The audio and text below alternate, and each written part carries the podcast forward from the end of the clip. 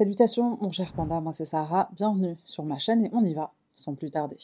À force de consommer du true crime, tu le sais sûrement, c'est délicat de considérer une affaire de disparition, surtout pour un individu majeur, adulte et vacciné, comme une affaire criminelle.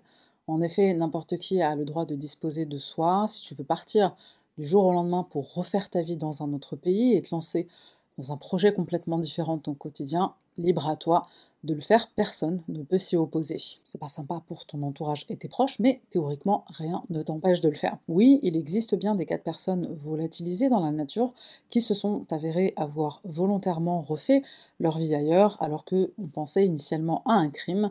Un exemple notable est celui de Brenda Heist. En 2002, elle disparaît de Lititz en Pennsylvanie, laissant derrière elle deux enfants et un mari. On croit pendant longtemps qu'elle est victime d'un crime, mais en 2013, elle réapparaît en Floride, révélant qu'elle a choisi de partir et de vivre sous une nouvelle identité. Ces cas sont rares, mais ils soulignent la complexité et la diversité des motivations concernant les disparitions de personnes. D'ailleurs, la Floride est une bonne transition pour parler de l'affaire du jour, puisque c'est dans cet État américain que se déroule un drame aussi terrifiant qu'intrigant. On est plus précisément à Hobe Sound pour un cas vraiment sordide.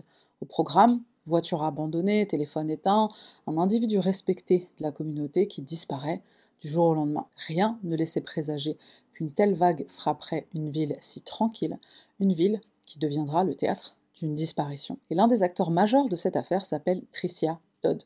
Tricia Todd naît le 19 février 1986 à Stuart, en Floride. Petite fille, elle passe une enfance heureuse, elle est élevée dans une famille nombreuse, une famille aimante, très traditionnelle et religieuse. Son père Todd compose des chansons pour elle, Tricia est proche de sa famille, son père, ses frères, Joshua et Jonathan notamment, et Kendall aussi. Au total, Tricia a sept frères. En grandissant, la jeune femme reste proche de ses parents, son papa David, sa maman Rebecca. C'est une femme très pieuse et croyante qui rit beaucoup donc une personnalité solaire. Tricia parle souvent de spiritualité avec ses proches, dont son amie Courtenay Chantel. Tricia semble être quelqu'un qui prend soin des autres.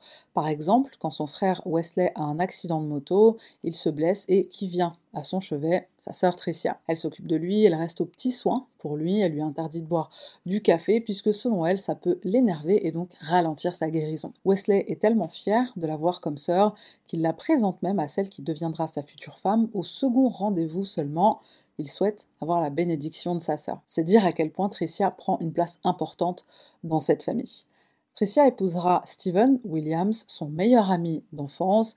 Ça fait rêver de se marier avec son amoureux de primaire. On est nombreux à trouver ça romantique. En 2013, Tricia prévoit d'adopter deux enfants d'Haïti, mais elle apprend qu'elle est enceinte d'une petite fille et donc elle abandonne ce projet pour se consacrer à l'arrivée de son premier enfant. Ensemble, le couple accueille la petite Faith qui devient la raison de vivre de Tricia. Le père de Tricia, David, se souvient de l'engagement mutuel entre sa fille et son gendre. Ils ont tous les deux rejoint l'armée de l'air, ils se sont revus là-bas et ils se sont mariés, explique-t-il. Pourtant, après 11 ans de mariage, Steven et Tricia divorcent. Nous sommes au début de l'année 2016, ils se séparent et plutôt en bons termes. En effet, ils divorcent à l'amiable. Et petite parenthèse, si tu ne le sais pas, on divorce à l'amiable quand la séparation comprend un accord sur les termes sans conflit. Ça inclut des décisions sur des sujets importants comme la garde des enfants, la répartition des biens et la pension alimentaire. Les couples qui optent pour un divorce à l'amiable collaborent souvent avec leurs avocats ou des médiateurs pour négocier les termes de leur séparation dans un esprit de coopération, de respect mutuel. Ce type de divorce est généralement plus rapide, moins coûteux et moins stressant que les divorces conflictuels. Dans notre affaire, notre couple fraîchement divorcé semble totalement en phase puisque Tricia refuse même une pension alimentaire que Steven doit normalement lui verser pour l'éducation de leur fille. Après l'armée, Tricia décide de changer de carrière, elle travaille dans un hospice et envisage de devenir infirmière diplômée.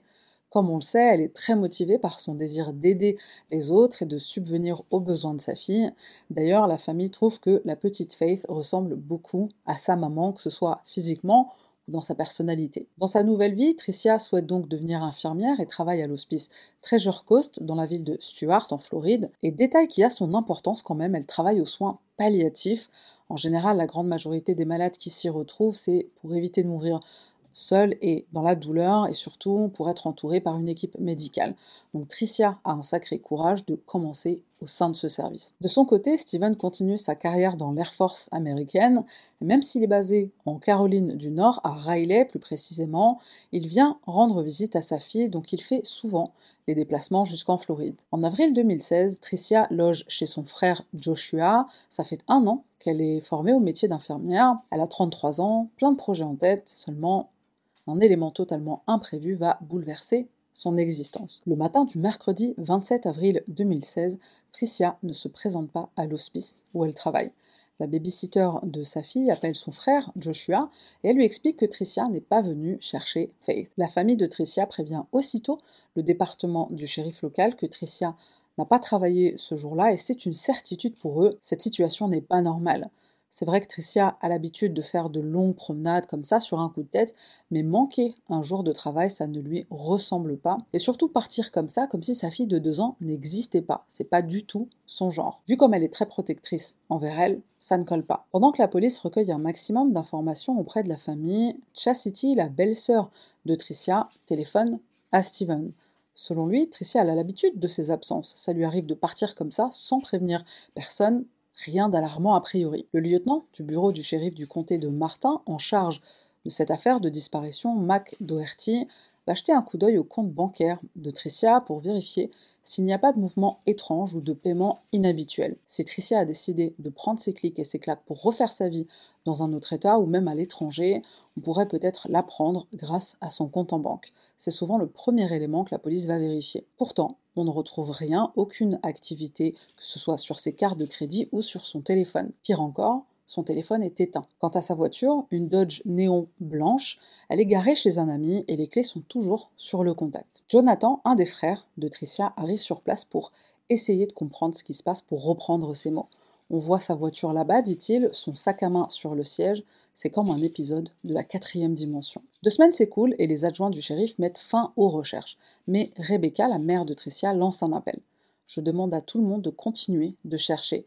Quelqu'un quelque part, sait quelque chose ou a vu quelque chose, déclare-t-elle. Pendant une conférence de presse, elle remercie les bénévoles d'avoir aidé à organiser des battues pour retrouver Tricia. Les enquêteurs de Floride ont beau chercher, aucune piste solide n'apparaît à l'horizon. Mais il faut poursuivre les recherches. La famille de Tricia est persuadée que la situation n'est pas normale, que Tricia n'est pas partie volontairement, laissant sa fille qu'elle adore derrière elle. Tout ce qu'on sait, à ce stade, c'est que Tricia a été aperçue pour la dernière fois en train de déposer des médicaments chez son ex-mari pour Faith, leur fille. Sur les réseaux sociaux, dont Facebook, les messages se multiplient. La photo de Tricia est partagée et pour le moment, comme il n'y a pas de preuve de crime, Tricia est considérée comme une personne disparue et non pas comme une victime d'un quelconque crime. Les policiers analysent des images de caméras de surveillance. On y voit Tricia qui fait ses courses dans un supermarché du coin le soir de sa disparition. Grâce aux enregistrements du téléphone portable de Tricia, la police découvre également que le soir de sa disparition, elle est allée voir son ex-mari, Steven. Steven voyage fréquemment à Sound pour voir leur fille, et il confie à la police que Tricia était censée venir chercher Faith le lendemain matin, mais elle n'est jamais venue. Comme Tricia ne s'est pas présentée, il a laissé la petite avec la babysitter, ensuite il est retourné à sa base militaire en Caroline du Nord. Le lieutenant Doherty estime qu'il n'y a pas lieu de soupçonner Steven.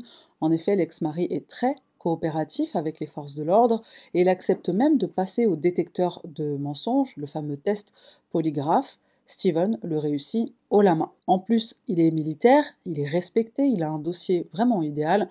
Bref, le profil militaire impeccable, d'un homme impeccable. On se souvient aussi que le divorce avec Tricia s'est réglé à l'amiable, donc a priori, quel serait le mobile pour Steven Aucun.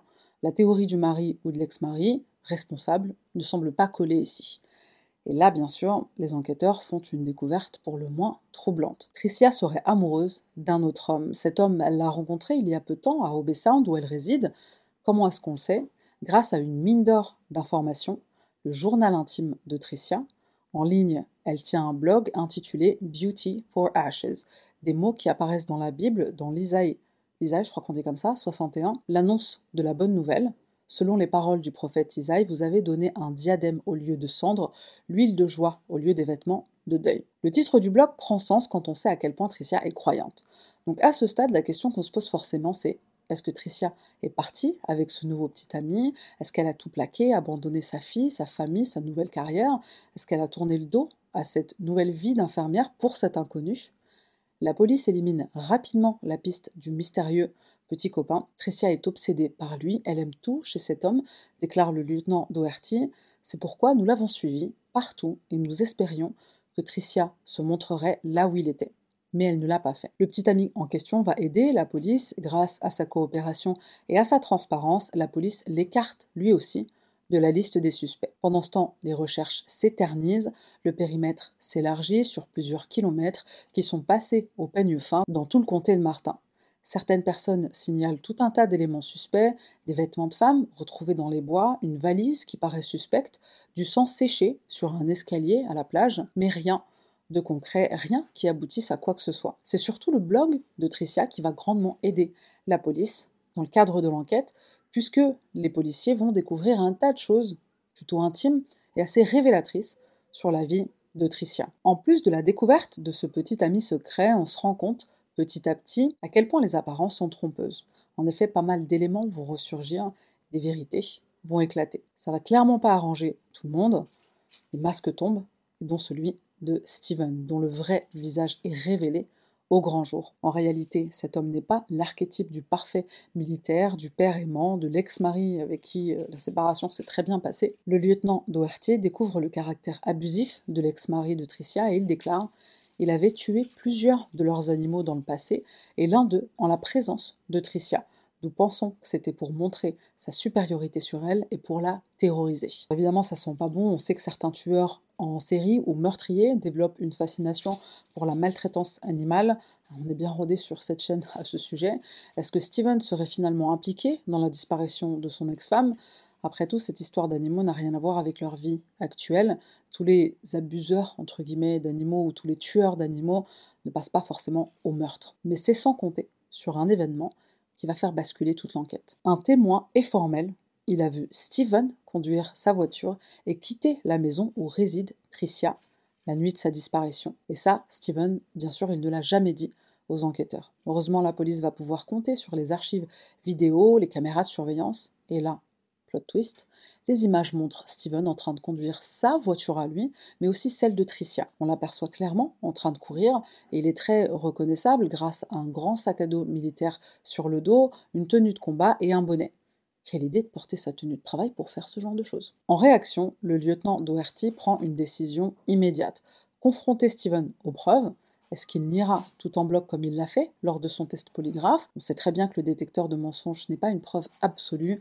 D'ailleurs, dans certains pays, dont la France, le polygraphe n'est pas considéré comme une preuve recevable. Pendant l'examen, la personne est soumise à une série de questions, on surveille son pouls notamment. Un bon menteur peut perturber le test en respirant vite par exemple pour fausser les résultats. Alors est-ce que Steven a berné la police? Poids de la culpabilité est trop lourd à porter, Steven admet être lié à la disparition de son ex-femme. Pour déjouer le piège du polygraphe, Steven s'est procuré du Norontin, un antidouleur. Les effets secondaires peuvent étourdir, fatiguer, ça apaise, ça calme, et surtout c'est clairement connu dans le métier des policiers pour tromper les polygraphes. Finalement, Steven avoue tout. Il parle même de la façon dont il a essayé de se débarrasser du corps après avoir tué son ex-femme Tricia. Mais attention, c'était un accident, hein, qu'il nous dit. Selon ses aveux, Steven s'est disputé avec Tricia, et la nuit de sa disparition, il l'a frappée violemment, elle est tombée au sol et s'est cognée la tête. La chute est fatale, elle ne se relève pas. Paniqué, il jette son cadavre dans un coin perdu. Pendant les cinq semaines où les forces de l'ordre, la famille et les bénévoles luttent pour chercher Tricia, Steven sait tout et il ne dit rien. Dans les sordides détails qu'il livre aux enquêteurs, il explique qu'il l'a étranglée avant d'emballer son corps dans une boîte en plastique de 60 cm sur 90 cm et là, tu dois dire que Tricia, elle est sacrément mince et minuscule pour rentrer là-dedans. Selon les données qu'on a à son sujet et sa description physique, Tricia mesure 1m62 pour 54 kg, un gabarit moyen, voire mince, mais clairement pour rentrer dans une boîte aussi petite, c'est physiquement pas possible, surtout avec la rigidité cadavérique. Mais Steven déploie des techniques ignobles pour se débarrasser du corps de Tricia. Steven conduit l'équipe d'investigation sur les lieux où sont enterrés les restes de Tricia la réserve faunique de Hungryland. La police aide de chiens formés pour trouver des corps et très vite. Il trouve un drapeau planté sur la tombe de Fortune. Oui, c'est Steven qui l'a érigé ici, ce drapeau, à croire qu'il voulait commencer une course d'orientation macabre avec des drapeaux indiquant les corps, tu sais, au lieu des balises qu'on a sur les arbres. L'équipe médico-légale déterre le contenant et découvre une boîte, ce qui confirme les propos de Steven. À l'intérieur, on y trouve le tronc de la victime. Dans la zone qui est évidemment ratissée par les experts scientifiques, les policiers retrouvent aussi d'autres parties du corps de Tricia qui ont été retirées pour éviter toute identification, comme ses dents et le bout de ses doigts. Pour rappel, on utilise les empreintes dentaires et les empreintes digitales, puisqu'elles sont uniques, pour identifier quelqu'un, et donc c'est grâce aux doigts et aux dents qu'on parvient à reconnaître des cadavres retrouvés dans la nature, surtout s'ils sont dans un état de décomposition avancé ou si les corps sont très abîmés, ce qui ne permet pas une reconnaissance faciale. Le lieutenant Doherty et le sergent Yesenia Card assistent à la sinistre découverte. Des plongeurs trouvent les armes du crime au fond d'un canal à proximité, mais aussi une tronçonneuse, celle qui a servi à Steven pour découper le corps en morceaux. Les autorités sont formelles quant à l'utilisation de ces objets pour démembrer le corps de Tricia, puisque des restes anatomiques retrouvés sur les lames, comme des cheveux, sont analysés et ils correspondent à la victime. Selon le shérif William Snyder, le fait qu'il y ait autant de sang dans le secteur prouve que Tricia a été démembrée sur place. Un cadavre ne saigne pas facilement puisque le système sanguin est très vite à l'arrêt. Selon lui, c'est un meurtre odieux au-delà des mots et il affecte terriblement notre communauté. Et effectivement, le démembrement, c'est quelque chose de très traumatisant, aussi bien pour les policiers qui en réalité ne voient pas ça tous les jours, mais aussi bien sûr pour la famille. Une famille qui espère retrouver Tricia vivante et qui doit se confronter à l'atroce vérité. Non seulement elle est morte, mais elle a été massacrée puis démembrée.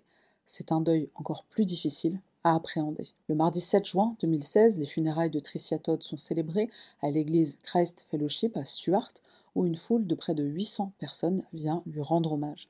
La cérémonie est retransmise en direct via un service en ligne où 500 spectateurs assistent au recueillement. Christy Todd, la belle-sœur de Tricia, est particulièrement émue par son départ.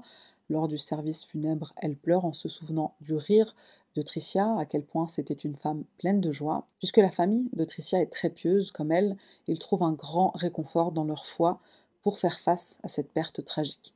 Et pourtant, ça n'empêche pas la famille dont l'oncle de Tricia, Wes Todd, d'éprouver énormément de mal à dire au revoir à quelqu'un de si jeune, comme il le dit lui-même, lors de la cérémonie d'adieu. Tricia est enterrée au cimetière Floride du Sud à Lake Worth.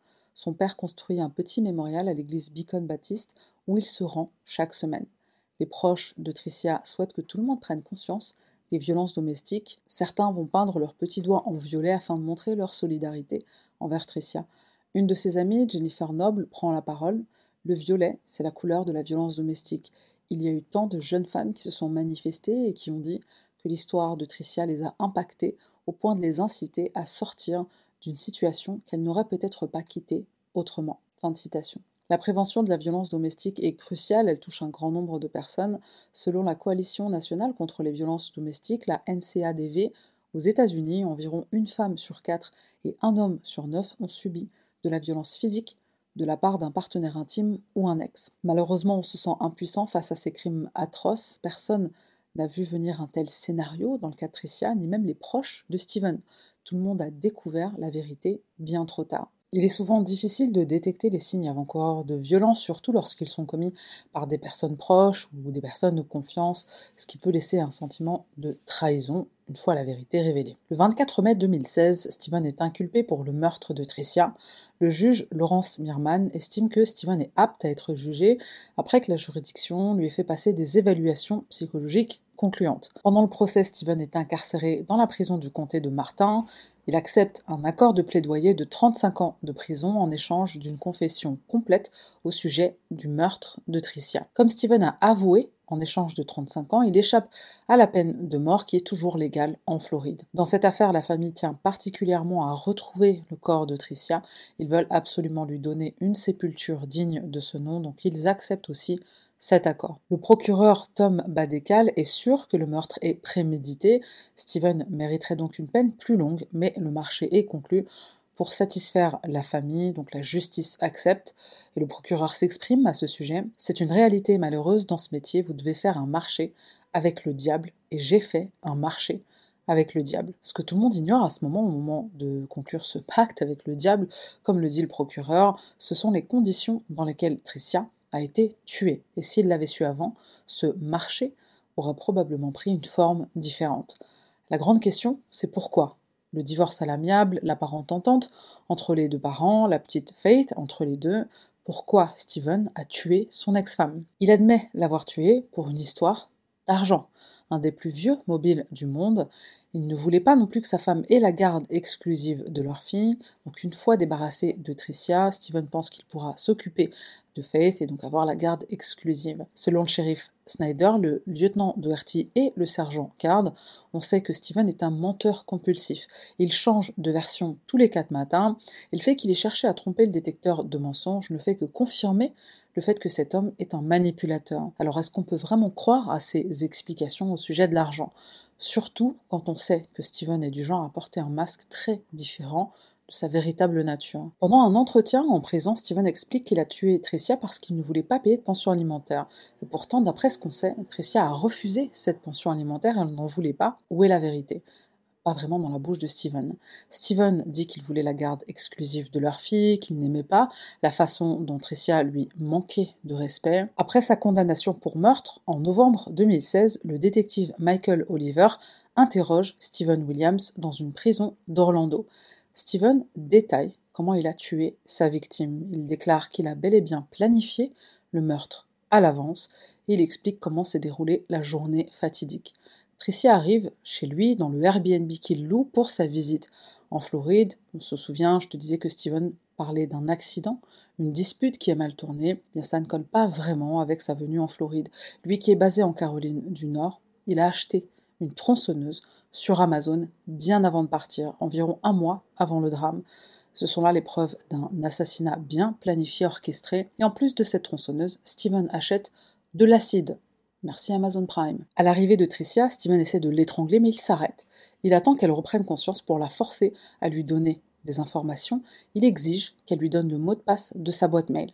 Steven intelligent qu'il est, prévoit d'écrire de faux emails pour faire croire à sa famille que Tricia est partie à Haïti pour un voyage en missionnaire. Malheureusement, quand Tricia reprend connaissance, elle se met à hurler. Steven la frappe avec un bâton, il lui cogne la tête jusqu'à ce qu'elle se taise. Ensuite, il l'étrangle à mort, et pendant ce temps, leur fille de deux ans, Faith, dort dans la pièce d'à côté. Et le pire dans tout ça, c'est qu'à cause du marché conclu avant de mener la police jusqu'au corps de Tricia, on ne sait pas ce qu'il va se passer à la suite de son incarcération. Tout ce qu'on peut espérer, c'est qu'il ne fasse plus jamais de mal à personne. Le vendredi 30 septembre 2016, Stephen Williams est condamné à 35 ans de prison par le tribunal du comté de Martin à Stuart. Il est reconnu coupable de meurtre au second degré et de négligence envers un enfant. Pour ce deuxième chef d'accusation, on lui rajoute 5 ans d'incarcération. Donc au total, 40 ans de réclusion ferme. Le procureur demande également 67 000 dollars à payer au bureau du shérif du comté de Martin pour couvrir les coûts de l'enquête. Pendant plus d'un mois, tout le monde a sué pour trouver Tricia, alors que Steven savait tout. Il a fait perdre de l'argent et surtout il a torturé une famille qui attendait désespérément de retrouver un être cher. À l'annonce de la sentence, le jury regrette qu'il n'y ait pas de justice complète, mais de leur côté, la famille de Tricia connaît maintenant la vérité, aussi horrible soit-elle. Pendant le procès, le père de Tricia, David, parle directement à l'assassin de sa fille. J'ai échoué envers toi, tu étais mon gendre, je prie pour que Dieu touche ton cœur. Jack Williams, le père du meurtrier, le père de Steven, est touché par les propos de cet homme très croyant et résilient. Je voulais juste dire à la famille que j'apprécie les prières, dit-il, et je prie pour mon enfant chaque nuit. Selon lui, l'acte de son propre fils est incompréhensible. C'est un homme qui a grandi avec des valeurs véhiculées par l'Église et il ne comprend pas comment il a pu en arriver là. À la clôture du procès, les deux pères se retrouvent et s'embrassent. David, le père de Tricia, dira je voulais juste lui dire que je suis désolée pour tous les problèmes que son fils Steven a traversés. La famille Todd, ils ont un cœur grand comme l'univers. Pour terminer, j'aimerais explorer un petit peu le blog de Tricia, ce blog journal intime en ligne où elle partage ses pensées. Sa dernière entrée date du 26 avril 2016, la veille de sa mort, et la plus ancienne remonte à 2009. On en apprend plus sur la personnalité de Tricia. Le blog expose sa croyance en Dieu qui transparaît dans quasiment tous ses articles, toutes les entrées. Cette partie la vidéo n'a pas pour but de manquer de respect à la mémoire de Tricia Todd. Ce qui lui est arrivé est terrible et personne ne mérite ça, bien sûr. Dans les affaires criminelles, on dit souvent des victimes à quel point elles étaient les meilleures personnes du monde, mais il est important de garder à l'esprit que on est tous des êtres humains, on a tous nos qualités et nos défauts. Les convictions de Tricia la conduisent parfois à exprimer son mépris envers la science, comme en témoigne ce passage du 13 mars 2012. Cela me sidère que certaines personnes puissent rejeter absolument l'idée de Dieu et de Jésus tout en croyant à la théorie du Big Bang, écrit-elle, quelque chose en quoi les scientifiques ne croient même pas, ou ils croient que nous avons été créés par des aliens et qu'on est surveillés par eux. Seriously, ces opinions conservatrices se portent aussi sur le sexe et les relations hommes-femmes. Des extraits révèlent une vision traditionnelle qui dérive de la culture du viol et du victim blaming. Comment osez-vous vous plaindre, écrit-elle, de ne pas être prise au sérieux quand vous vous habillez comme des allumeuses?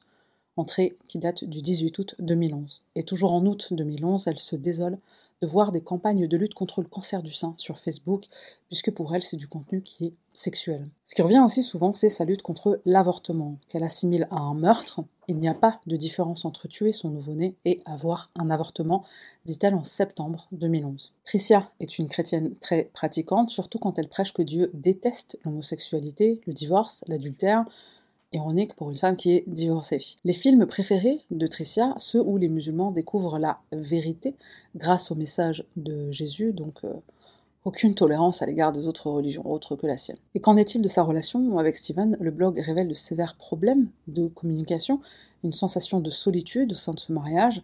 Elle est présentée comme une épouse soumise. Si mon mari préfère que je fasse quelque chose d'une manière particulière pour l'honorer, je le fais. Cela dit, elle fait ce qu'elle veut aussi, mais elle affirme si la femme recule et reste respectueusement silencieuse, son mari la cherchera et généralement ils parviendront à un accord mutuel. Tricia raconte également à ses lecteurs que Charlène, l'ex-petite amie de Steven, ben, elle lui a joyeusement, je reprends ces mots, hein, elle lui a joyeusement rayé sa magnifique voiture neuve pendant qu'ils sortaient ensemble. Euh, pendant notre mariage. C'est ce qu'elle écrit. Pas très catholique si je peux me permettre. Pour finir, Tricia exprime également son oppression au quotidien. Elle évoque le fait que son mari surveille ses actions. Ils fouillent mutuellement les téléphones et ordinateurs l'un de l'autre. Je fais ça tout le temps avec mon mari, écrit-elle.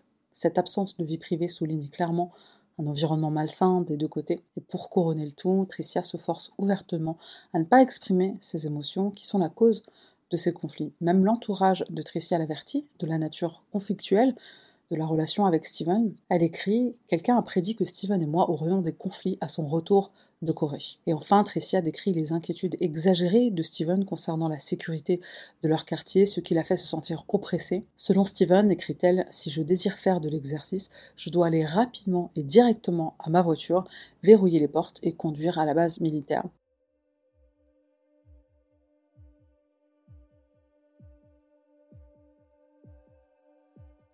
Cette attitude renforce le sentiment de contrôle dans cette relation. Maintenant qu'on a ces informations, comment se fait-il que la police ait pu utiliser ces éléments qui restent plutôt légers pour suspecter Steven? Tricia a dit elle-même que la surveillance des téléphones, des ordinateurs, elle est mutuelle. En réalité, ce journal intime révèle une dynamique problématique. Il y a un déséquilibre de pouvoir entre les deux et un contrôle exercé par Steven. Le journal contient des entrées qui racontent l'histoire de la relation, y compris des périodes de séparation et de réconciliation. Cette histoire est tumultueuse, elle alerte les enquêteurs sur le fait que des problèmes persistent, ce qui peut être une piste pour comprendre les circonstances de la disparition de Tricia. Le blog développe sur la personnalité de Steven, notamment son matérialisme, des préoccupations exagérées concernant la sécurité. Après ça, c'est quelque chose qui est visiblement fréquent chez les militaires. Tricia exprime qu'elle a soudainement accepté de revenir vers Steven malgré le fait qu'elle soit résolue à divorcer, et ce, même si elle n'en a pas envie. Cette information suggère un moment clé où la relation a pris un tournant, dépendance affective, chantage. En combinant toutes ces informations, les policiers ont un aperçu de la situation et ces éléments suffisent à éveiller des soupçons sur Steven en tant que suspect dans la disparition de Tricia. C'est ce qui va aider les enquêteurs à orienter l'investigation dans la bonne direction résoudre cette affaire. Voilà, c'est tout ce que j'avais à dire pour l'affaire Tricia Todd et Steven Williams. Merci à toutes les personnes qui sont abonnées, merci aux personnes qui prennent le temps de laisser un commentaire, ça aide énormément la chaîne. C'est tout pour moi, et on se retrouve la semaine prochaine pour une nouvelle affaire. Bye.